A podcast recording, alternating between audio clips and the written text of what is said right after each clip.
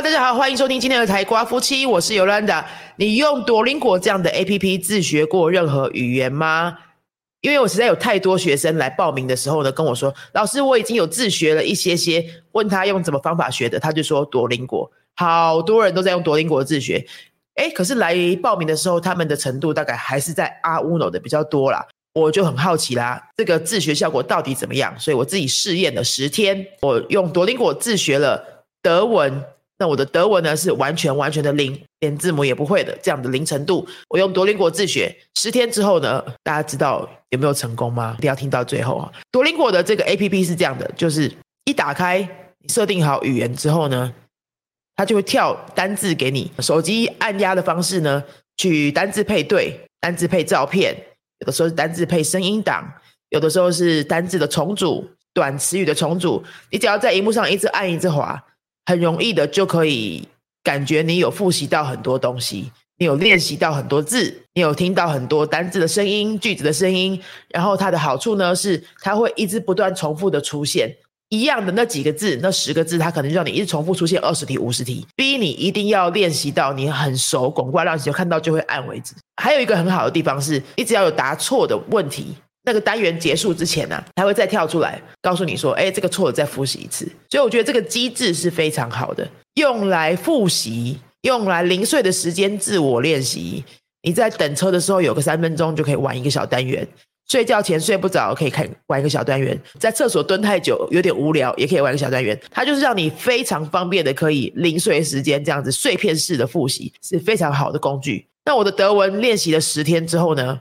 说实在，我还是没有动力可以继续练下去。我觉得让我缺乏的是这个动力，一直想要练下去的动力。为什么呢？这个很看人的个性，还有学习者的性质。那我是一个非常需要跟人互动的人。如果没有跟真人互动过的东西，我觉得我在荧幕上按一百次，我也是记不得。因为我自己知道，我十二月开始上德文课，是跟真人老师上的那一种。所以我在十一月的时候呢，我就先用多邻国想说，哎，我来试试看能不能维持一个月的练习哦。可以先累积一点点能力，然后我在上课的时候就可以稍微快一点，可以顺利一点。那其实我连续练了十天的多邻国德文，前面十天我玩了蛮多单元的了，我一天大概会做三四个单元，就有那些 Guten Tag、Guten Morgen 那些早安、午安、晚安啊，好，你叫什么名字啊？你是哪国人啊？这样子的句子单字会一直重复的出来，重复的出来。那我在按的时候呢，在手机按的时候，我觉得我应该都有记起来了。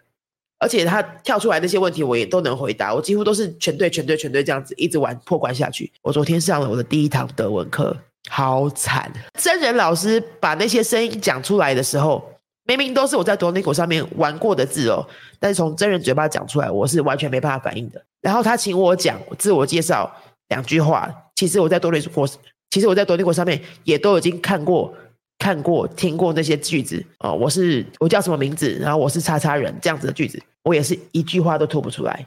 甚至连谢谢我有一个问题，呃，这个德文是什么？这样这句通通都讲不出来，都是在多利国上面按过的东西，并不是说这个 A P P 有什么问题，这 A P P 是设计非常非常有趣，结构也非常的紧密，它里面有很多的机制，可以让学生一直不断重复的螺旋式的复习这些内容。我觉得呢，它不是不适合。而是它没有办法拿来当做一个主要的学习工具，它适合用在复习、预习、练习，或是你已经有一个主要的课程、主要的教材、主要的自学工具，然后用这样的 A P P 来搭配练习。对我们这种非常需要真人互动对话才能够学习的人，会比较适合一点。我身边一样是有学生完全用多邻国自学，然后从零学到阿斗斯、贝乌诺都有。然后他们才开始花钱上课，也有这样的人，但真的就是不多。然后这样的人呢，他会有一些特质在，他可能是很可以在没有互动的情况下，就靠着电脑的这样的互动，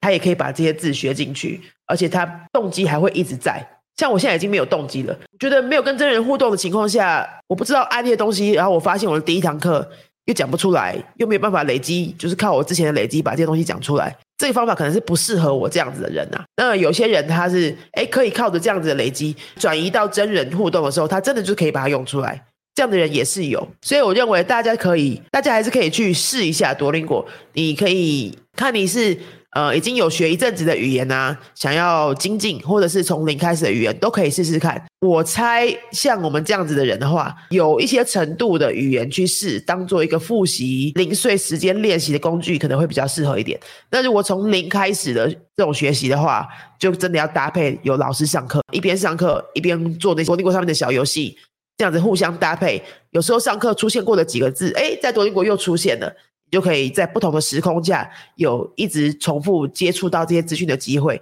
变成长期记忆的可能性就会比较高一点。那以上呢，就是我对国多邻国这样子的 A P P 的应用看法。它我认为它比较适合当做一个辅助性的练习工具，而不太适合拿来当主要自学的工具。所以，如果你用这样子的 A P P，不管是多邻国或是其他的 A P P 哈，你用这样的 A P P 在自学的话呢，稍微尝试一两个礼拜、一个月。发现如果这个效果跟我的结果是一样，就是哎，你真的很需要真人互动的话，那我就赶快停损哈，就不要再一直觉得为什么别人多邻国都可以自学成功到 B one，我不行，因为有些人的特质适合的学习方式。本来就是不一样的，就像我刚刚分享的我的德文的例子一样，必须要有真人老师上课，这样子去搭配搭配这样子的 A P P 练习，当做辅助练习工具，效果就会非常的好。各位，你有用过哪些 A P P 工具来当你的辅助练习的教材呢？